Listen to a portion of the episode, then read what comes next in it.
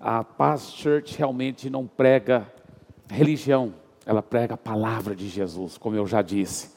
E hoje nós não estamos celebrando o Papai Noel, nós estamos celebrando o nascimento de Jesus. O nascimento de Jesus. Mas falando um pouco do Papai Noel, você sabia que a história do Papai Noel é muito interessante? Você sabe quem era o verdadeiro Papai Noel? Foi o São Nicolau, um homem de Deus. Na realidade, ele existiu, ele nasceu no ano 270 depois de Cristo. E ainda na sua infância, quando ele compreendeu o Evangelho, ele entregou a vida para Jesus. Ele era um cristão compromissado com Jesus. Ao crescer, ele tinha muito amor para ajudar as pessoas pobres. Ele vinha de uma família rica. E ele, então, depois se tornou um pastor.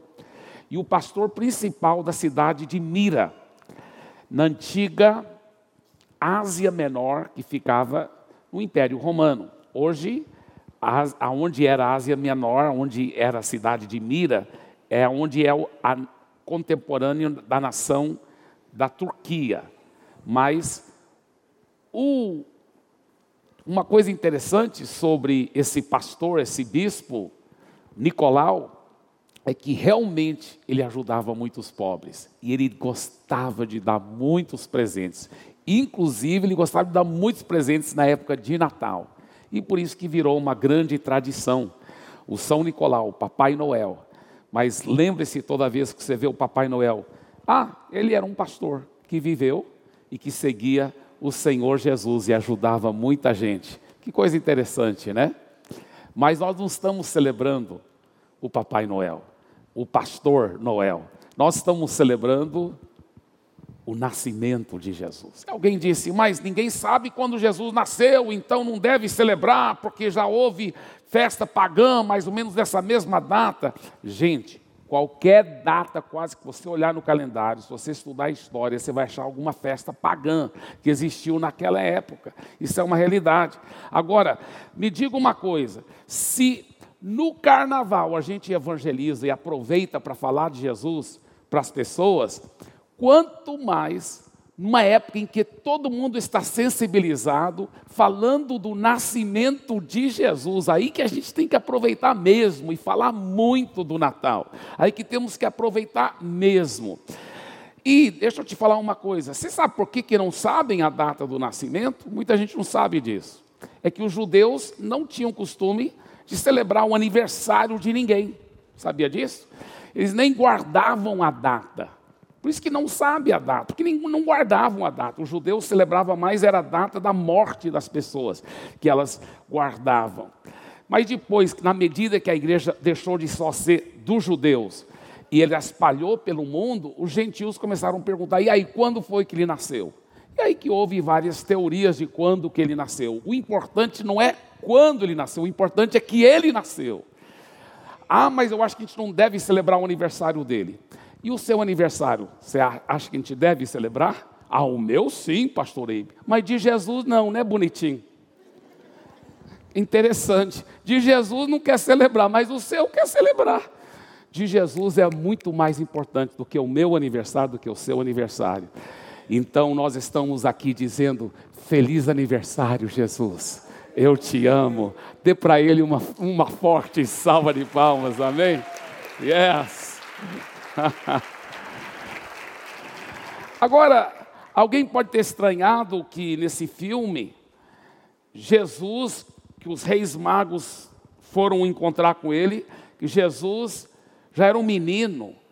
Você sabia que esse filme é muito realístico? Eu chorei demais, porque eu conheço um pouco a história e a realidade do Oriente Médio daquela época. Esse filme foi muito bem feito.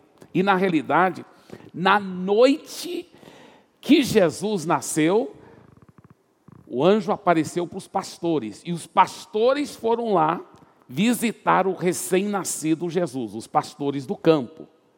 Mas quando você vê um presépio por aí, que vê o bebê Jesus na manjedoura, José e Maria, os pastores e também os reis magos, na realidade não é verdade isso. os reis magos, quando foram visitar Jesus, ele já era um menino mesmo, com quase dois anos de idade. Por quê? Porque quando a estrela apareceu, no dia que ele nasceu, eles ainda viajaram e aí demorou muito para chegar lá. Então é um fato, esse filme muito realístico mesmo. Agora vamos voltar para a cena dos pastores. A Bíblia diz que os pastores estavam lá no campo cuidando das ovelhas durante a noite, quando de repente, primeiro apareceu um anjo. Esse anjo apareceu e falou algumas coisas, e depois apareceu uma multidão, talvez milhares de anjos, diz a Bíblia, uma milícia celestial. E eles glorificaram e fizeram a maior festa.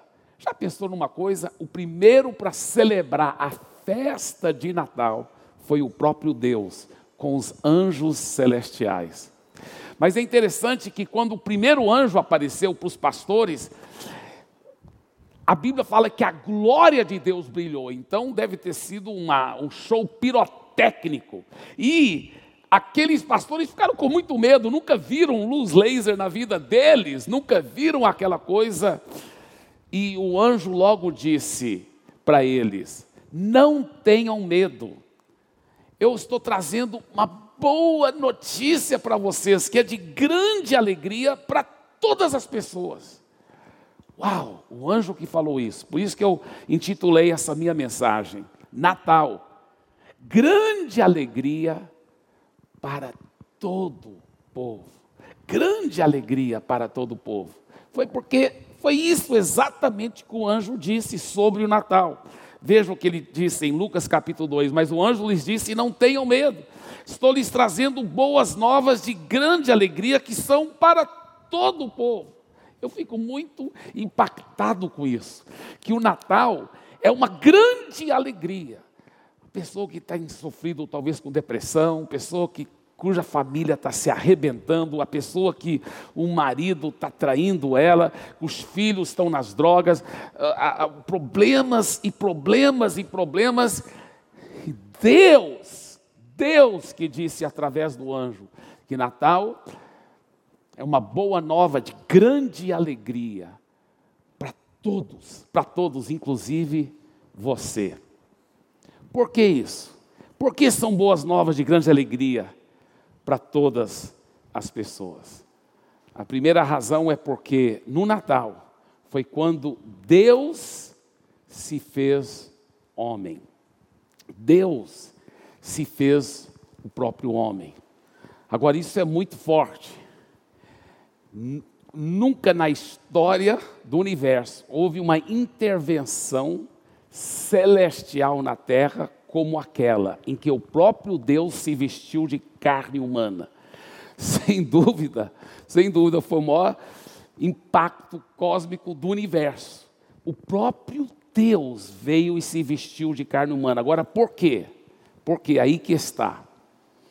Veja bem, todos os grandes líderes religiosos, os gurus, os mestres, os profetas, os líderes de religiões, de seitas, eles se tornam que ícones emblemáticos para simbolizar aquilo que aquela região está fazendo, é um reencontro com Deus, um re, uma reconexão com Deus.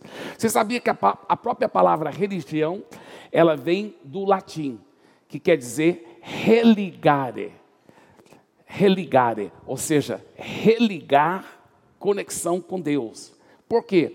Porque desde o jardim do Éden, nós, a humanidade, estávamos separados de Deus. O que, que nos separa de Deus? Os nossos pecados. A Bíblia fala que todos pecaram e carecem da glória de Deus. E a religião é a tentativa do homem de se religar com Deus. Mas o cristianismo autêntico é diferente do que todas as religiões, porque não é o homem conseguindo ou tentando conseguir se religar com Deus. Foi Deus que ele fez questão de se religar com o homem. Foi Deus que interviu na história e ele falou: sabe de uma coisa, o homem não dá conta de se religar comigo, então eu vou religar com ele.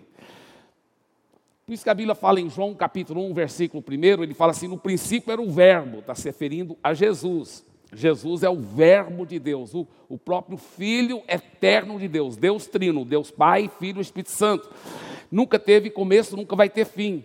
No princípio era esse Jesus, Jesus era o próprio Filho eterno de Deus. No princípio era o Verbo, e o Verbo estava com Deus, e o Verbo era o próprio Deus. Aí no versículo 16 ele diz: E o Verbo se fez carne e habitou entre nós. Então, ele vestiu de carne humana. O fato da encarnação e que Jesus é o próprio Deus é o maior impacto para a humanidade. Deixa eu explicar. Muitos anos atrás, eu e minha esposa conhecemos um, um casal muito precioso, muito legal, muito inteligentes, é, empresários franceses. E ao saber que eu era pastor, eles falaram: Olha, nós queremos que você saiba que nós somos ateus, mas nós admiramos muito Jesus, muito mesmo. Jesus, com certeza, foi um homem muito inteligente, talvez um dos homens mais inteligentes da história do mundo. Nós temos uma admiração muito grande por Jesus, um grande mestre, mas nós somos ateus. Daqui um pouco vou te dizer o que, que eu respondi para eles. Mas me fez lembrar, naquela hora que eles falaram isso, o que o grande C.S. Lewis disse. C.S. Lewis também era ateu. C.S. Lewis foi um dos maiores intelectuais do século XX.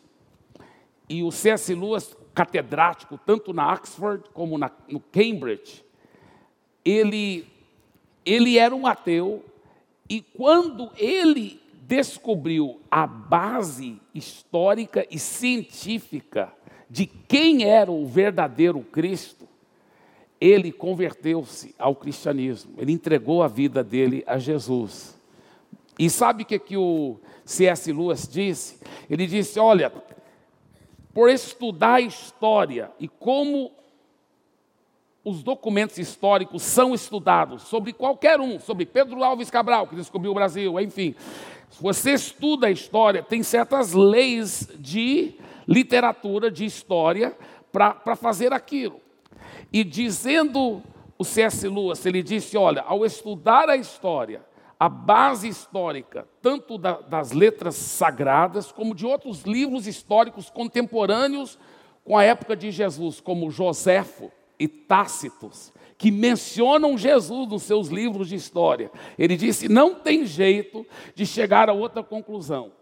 Jesus só poderia ser, ele falou inglês, claro, ele era um inglês, ele disse: He is a liar, a lunatic, or he is Lord of all. Que quer dizer em português, ou Jesus era um grande mentiroso, mentindo para todo mundo que ele era Deus, que ele era o filho de Deus, ou ele era um lunático, um doido, totalmente pirado, se achando Deus, ou realmente ele era quem ele afirmava ser, Lord of all, Senhor dos senhores, Senhor sobre tudo, o próprio Deus morando entre nós. Uau, que coisa forte, que coisa gloriosa. Aí então eu e minha esposa conversamos com aquele casal de franceses e eu falei para eles: Olha, me responde uma coisa então. Vocês dizem que Jesus era tão extremamente inteligente, mas os fatos históricos e os escritos históricos comprovam que o próprio Jesus alegava sempre acreditar em Deus. E não somente ele acreditava em Deus, ele até dizia ser o próprio filho de Deus. Então, me diga uma coisa, eu perguntei para os franceses. Jesus estava enganando as pessoas porque ele era muito inteligente. E ele sabia que não existia Deus, ele estava enganando as pessoas, ou ele mesmo que estava tão enganado em acreditar numa mentira tão grande. Aí eles falaram: hum, deixa a gente pensar um pouco mais sobre isso. Aí eles falaram entre eles, conversaram muito tempo lá, depois eles voltaram e falaram: realmente nós não sabemos como responder a sua pergunta, porque realmente é verdade. Ele ou foi um liar, mentiroso, ou um lunatic, um lunático, ou ele realmente é o Senhor dos senhores, o Rei dos reis. Gente, E se Ele é o Senhor dos Senhores e o Rei dos Reis, e eu tenho pessoalmente convicção que Ele é, e se Ele for, então, olha o que mais aquele anjo disse. Ele disse: Ele veio para salvar, Ele veio para transformar, Ele não veio só aqui para a terra para. É, só porque Ele quis. Não, Ele veio com uma missão. Agora, antes de falarmos dessa missão, Deixa eu falar uma coisa.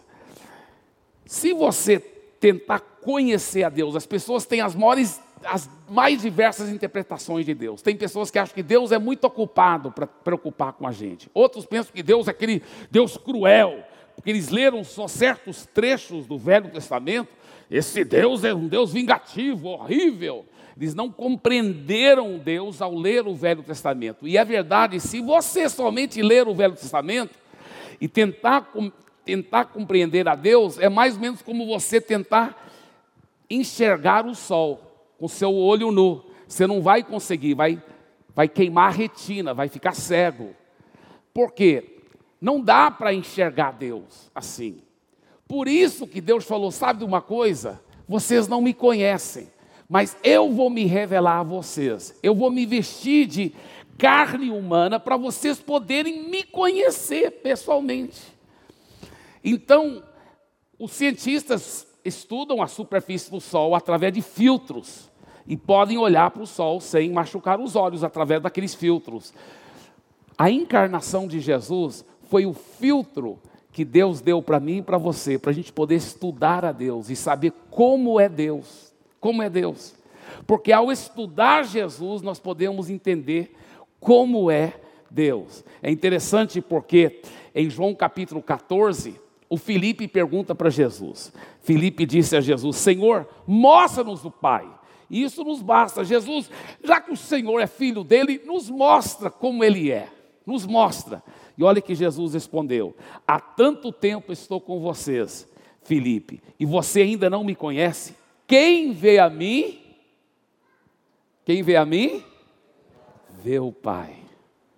Uau! Está vendo como as religiões erraram tanto? Tem religiões que ensinam que Deus é cruel, que arrasta as pessoas em carvão. Tem uma certa religião, que não vou mencionar o nome, porque eu não estou aqui para falar mal de religião, mas tem uma certa religião que, que ensina que quando seus fiéis morrem, os, o, o, Deus vai arrastá-los por carvões queimando para tirar todo o pecado para eles poderem poder depois entrar no céu. Tem uma outra religião que ensina assim. Tem outra religião que ensina assim: se você estiver passando por muito sofrimento, você tem que entender, isso foi Deus que colocou em você. Tem até alguns cristãos que ensinam isso. A pessoa está com câncer, olha, se conforma com a vontade de Deus. Deixa eu falar uma coisa aqui para você. Você quer conhecer como é Deus? Veja Veja Jesus, estude a vida de Jesus. Você nenhum momento vai ver alguém chegando em sofrimento diante de Jesus, Jesus dizendo: Isso é seu karma, você tem que passar por isso mesmo, meu filho. Não, o que, que Jesus disse? Vinde a mim, todos vós que estáis cansados e sobrecarregados, e eu vos aliviarei. Uau, olha que promessa, olha que garantia. Ele não falou, alguns eu vou aliviar, outros não vou. Não, ele disse: se você vier a mim, se você crer em mim, eu te aliviarei. Agora, eu quero falar um pouco sobre a missão de Jesus. E essa missão de Jesus é para você. É para você. Por que, que eu posso garantir que a missão de Jesus é para você? Por causa do nosso texto o nosso texto, olha o que o texto diz: Mas o anjo lhes disse: Não tenham medo, estou lhes trazendo boas novas de grande alegria que são para todo o povo, que são para o quê? Todo o povo. Então, inclui você. Todo inclui você. E ele fala: Hoje na cidade de Davi lhes nasceu o Salvador, o Cristo, o Senhor. Então, a missão dele foi para você, é uma grande alegria para todo mundo. E por quê? Por que, que é uma grande alegria? Porque traz salvação. Traz salvação. Não é só a vida eterna lá no céu depois de morrer. A salvação, essa palavra no grego, ela inclui a cura do corpo, inclui a transformação da família, inclui a sua proteção. Sabe, se você e eu soubermos liberar nossa fé dessa salvação dele. E olha, a boa notícia é que não depende dos seus méritos. As religiões ensinam, não, você tem que fazer por merecer para Deus poder te abençoar. As religiões ensinam tudo que você planta, você vai colher. Então você tem que ficar plantando muita coisa boa para poder colher a coisa boa. Sabe o que, que Deus diz? Deus diz: é verdade. Eu que criei essa lei da semeadura e da colheita. Mas se eu fosse te cobrar essa lei para sua salvação, você jamais poderia ser salvo, porque todos já pecaram e carecem da glória de Deus. Então Deus disse: faz o seguinte, eu vou colher o que você merecia colher pelo seu pecado. Pelo seu pecado você merece colher o que? Doença. E a Bíblia fala que Jesus na cruz tomou sobre si as nossas enfermidades, as nossas doenças. Eu vou colher o que você merece por seu pecado. Você merece o que? Castigo. No inferno, a Bíblia fala que Jesus levou o castigo, o castigo que nos traz a paz estava sobre ele. Eu vou colher uma vida tudo que não presta, que vem por causa do pecado, Jesus falou: Eu vou colher. Ele tomou sobre si as nossas dores, as nossas tristezas, as nossas depressões. A Bíblia fala que Cristo nos resgatou da maldição da lei, fazendo Ele próprio maldição em nosso lugar na cruz do Calvário. Quando Ele morreu, Ele levou tudo para nós toda maldição, para que nós pudéssemos ser completamente salvos, completamente abençoados, completamente transformados, em todas as áreas. Eu fico tão emocionado com o que Jesus fez por nós. É só tomarmos posse pela fé. É só tomarmos posse pela fé. Agora, por que, que o Natal, então, são boas novas de grande alegria para todo o povo? Deixa eu te falar uma coisa essa salvação não é somente individual. Preste bem atenção. Desde o começo, Deus pensou na sua família. É interessante o tanto que Natal é ligado à família. Você já notou? Na época de Natal, parece que todo mundo, uma, inconscientemente, fica pensando em família. Fica pensando em família. Isso é Deus que colocou no coração da pessoa. Isso é algo espiritual. Isso é algo espiritual. Olha o que Deus disse. Por que, que o Natal, então, é boa nova para todo o povo? Porque Deus quer restaurar a sua família. Deus quer restaurar a sua família, pode ter certeza disso. Olha o que ele disse para Abraão, em Gênesis capítulo 12. Ele disse: Em você serão benditas todas as famílias da terra. Por que essa profecia para Abraão? Sabe por quê? Porque Jesus era descendente de Abraão, Abraão foi o pai dos judeus, e Jesus era um judeu. Então Deus estava dizendo: Abraão, um dia um descendente seu vai abençoar todas as famílias da terra. Isso inclui a sua família, sabia disso? Isso inclui os seus filhos, inclui o seu casamento, inclui o seu marido, a sua esposa, o seu pai, a sua mãe. Deus quer fazer esse milagre. E é pela fé, não é pelos seus méritos, ainda bem. Quando eu penso na minha família, eu tive uma criação tão boa. E meus filhos sempre falam: Ah, pai, você não se criou tão bem, mas eu fico pensando: Meu Deus, eu acho que eu falhei. Tem áreas onde eu tenho certeza que eu falhei.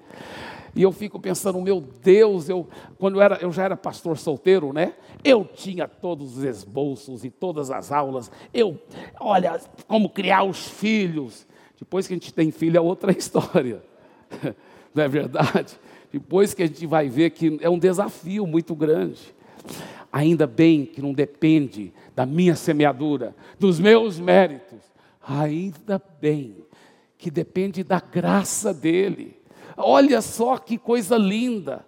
Por isso que ele disse em Atos 16, 31, crê no Senhor Jesus e será salvo. Mais uma vez, essa palavra salvo quer dizer não só com a vida eterna, mas transformado, a vida repleta, cheia de graça.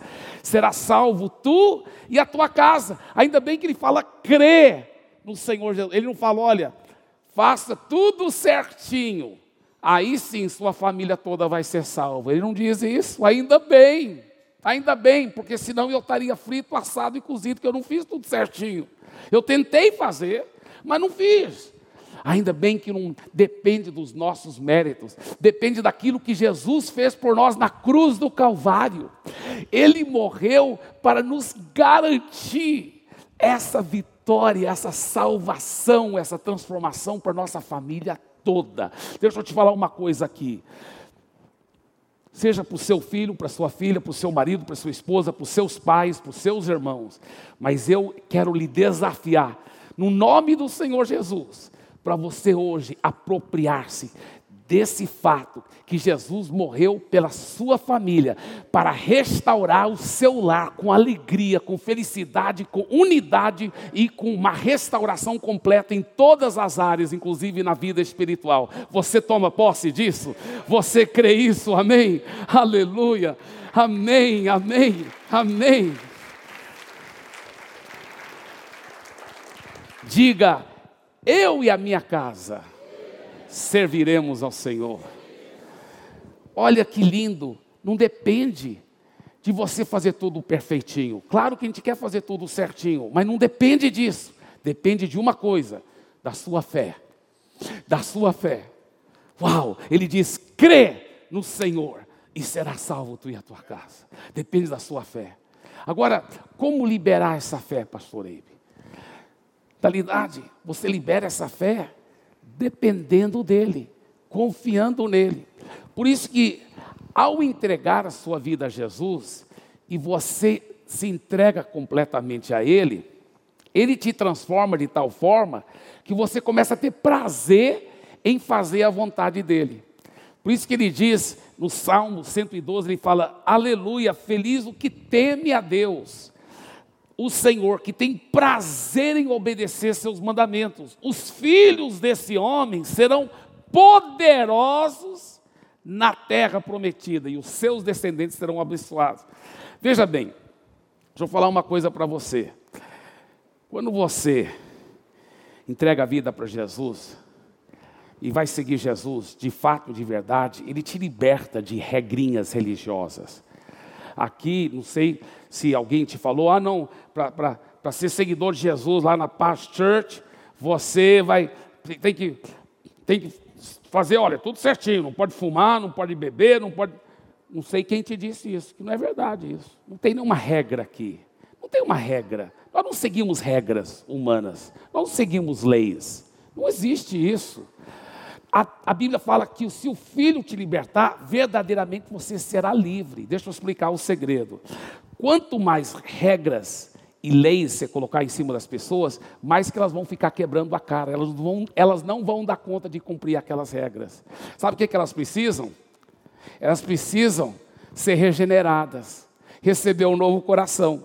Quando elas nascem de novo e entregam a vida para Jesus, com essa fé viva em Jesus, Jesus que transforma.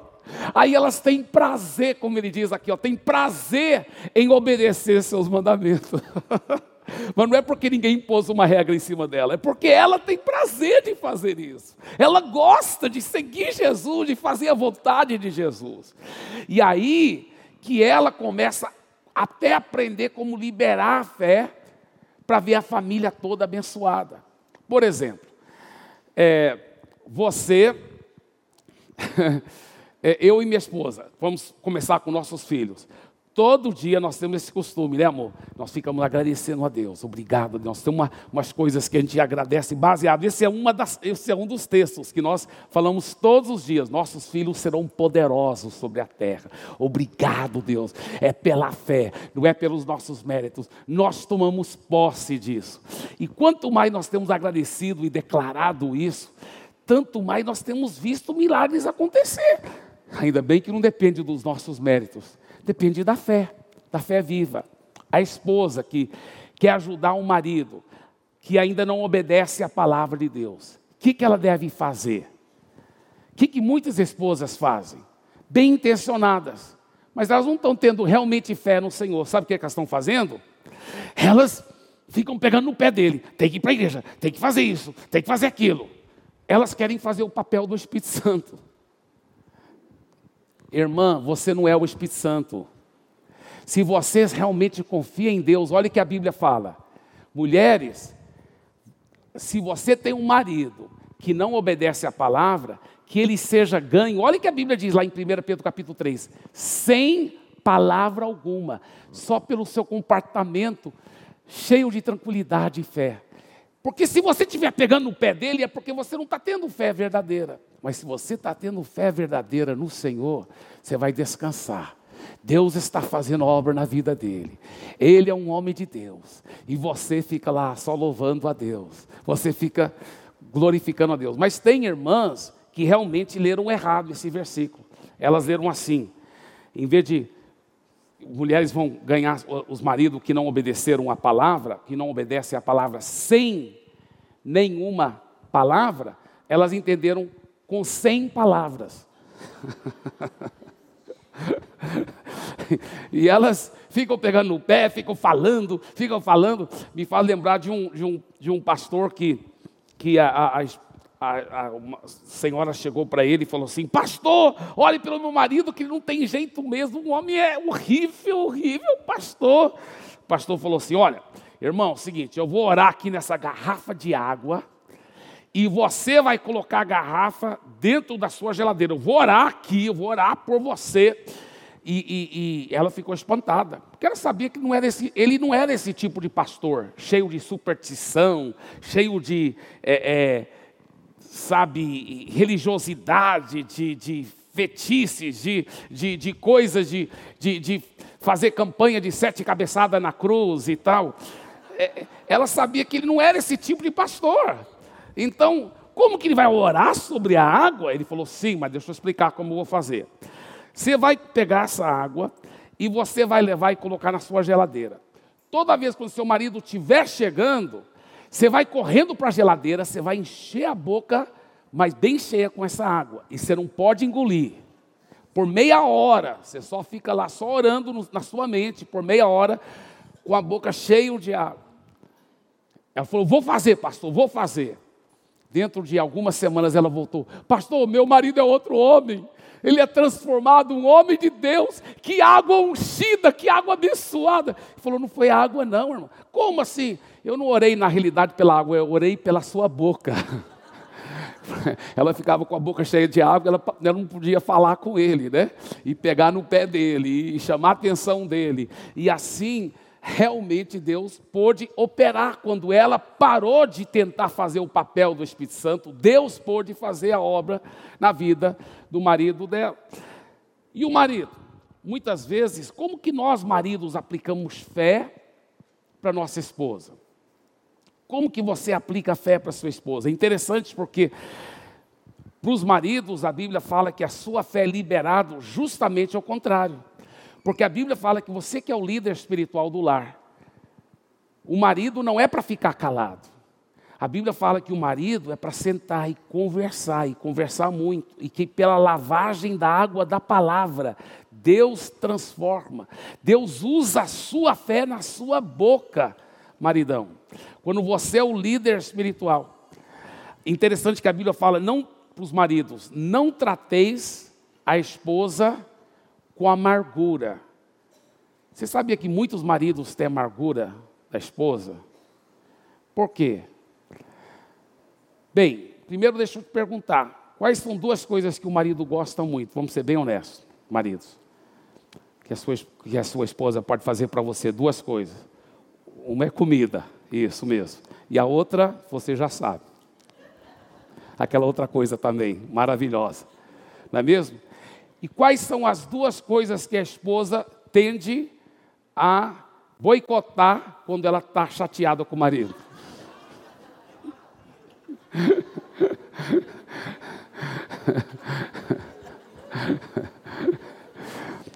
Aí quando ela faz esse boicote, nós somos homens com H maiúsculo. E não quer, não quer, estou com dor de cabeça, estou com dor de cabeça. E o que, que acontece? O homem fica magoado por dentro, ele fica amargurado. Aí ele trata ela com grosseria, ele é durão com ela. Por quê? Porque ela boicotou a área sexual Você está entendendo? Agora escuta bem que eu vou te falar. Ela está errada? Tá, ela não devia fazer isso. Mas quem que devia ajudá-la a parar de fazer isso? É o líder espiritual dela, que é você, marido. Você que é o sacerdote do lar. Você que devia sentar e conversar e falar, amor, eu quero te pedir perdão, porque aparentemente eu devo ter feito alguma coisa que te machucou. Não sei o que, que é, mas o jeito que você está me tratando, eu pisei na bola. Pode falar. Fala, amor, o que está errado? E se ela for uma mulher como todas as outras mulheres, ela vai dizer: nada, não fez nada. e aí, marido, é nesse momento que você libera a fé verdadeira, fazendo assim: não, amor, tem alguma coisa assim, pode falar, vamos conversar. E você fica conversando e conversando e conversando até ela se abrir. E aí, sabe o que, homem? Espiritual, homem de Deus, você que é o líder espiritual do seu lar, você seja o primeiro para pedir perdão, falar, então me perdoe. Eu não sabia que eu tinha te machucado tanto. Você me perdoe. Você seja o primeiro para se humilhar, o primeiro para pedir perdão. Meu amigo, deixa eu te falar uma coisa. Quando você age assim, sua esposa derrete por dentro. Mesmo que por fora ela fica meio durona, fica só sendo legal. Logo, logo ela está se desmontando nos teus braços. Amém? Funciona toda vez. É maravilhoso. É maravilhoso. Ah, posso ouvir um amém aí? amém. Talvez alguns estão dizendo amém, né? Agora, por que? Por que eu lhe pergunto? Por que, que é uma boa nova? Todas as pessoas de grande, de grande, grande alegria. Sabe por quê? Porque literalmente você poderá nascer de novo. Você poderá ser recriado. Gente, nós não estamos falando de uma renovação espiritual. Renovação seria pegar um sofá velho, você renova o sofá, troca a capa. Não é isso que Deus faz quando você entrega a sua vida a Jesus? A Bíblia fala que Ele te faz uma nova espécie, uma nova criatura que nunca existiu antes. Literalmente, no seu espírito, você literalmente é re criado, regenerado. Você nasce de novo. E é isso que é o mais emocionante. Por isso que a Bíblia fala que Jesus veio aqui na terra. Ele veio com essa missão de morrer, levando o castigo que nós merecíamos, porque veja bem, tinha que um ser humano perfeito morrer por nós, os imperfeitos. E só houve na história da humanidade um ser humano perfeito, que é Jesus. Por isso que ele nasceu de uma virgem. E ele, o perfeito, morreu por nós, os imperfeitos. Ele não morreu como mártir. O próprio Jesus disse em João 10: Ninguém tira a minha vida de mim. Eu espontaneamente dou a minha vida e tenho o poder para entregá-la e para reavê-la. Aquele bebê nasceu com um objetivo principal aqui na terra: era de morrer pelos seus pecados, para que você pudesse ser regenerado, para que você pudesse nascer de novo. Olha o que a Bíblia diz: porque pela graça vocês são salvos, mediante a fé, e isso não vem de vocês, é dom de Deus, não de obras, para que ninguém se glorie. É pela fé, é quando você crê nele. Eu amo Romanos capítulo 1, versículo 16. Pois não me envergonho do Evangelho, porque é o poder de Deus para a salvação de todo aquele que crê. Olha só o que ele está dizendo: eu não me envergonho desse Evangelho, Evangelho que Jesus morreu na cruz e ressuscitou por você. Porque esse evangelho, esse evangelho, esse próprio evangelho é o próprio poder de Deus para te salvar, para te regenerar. Mas para quem? para todo aquele que crê. É só crer. É liberar a sua fé. É você dizer: Jesus, de hoje em diante, tu és o dono da minha vida, o meu Senhor, o meu Salvador. Eu vou encerrar com essa pequena história. Uma menina chegou para o seu papai e falou: Papai, que tamanho é o amor de Deus? falou: Minha filha, não dá para medir o amor de Deus. É, é, infinito, é imensurável. Mas ela não entendeu, ela falou: Papai, o amor de Deus é desse tamanho? Ele disse: Minha filha, eu já disse, é infinito, é, é muito maior do que isso, minha filha. Ela falou: É desse tamanho, papai? Minha filha, é muito maior. Ela disse: É desse tamanho, papai? Minha filha, mas ela insistiu: É desse tamanho, papai? Ele falou: Minha filha, eu já disse para você infinito, mas ela não se conformou. Ela disse: É desse tamanho, papai. Ele ia bem dizer para ela não, quando ele olhou para as mãozinhas dela. Ele disse: É, minha filha, você acertou. É desse tamanho mesmo. Porque foi assim que Jesus morreu na cruz.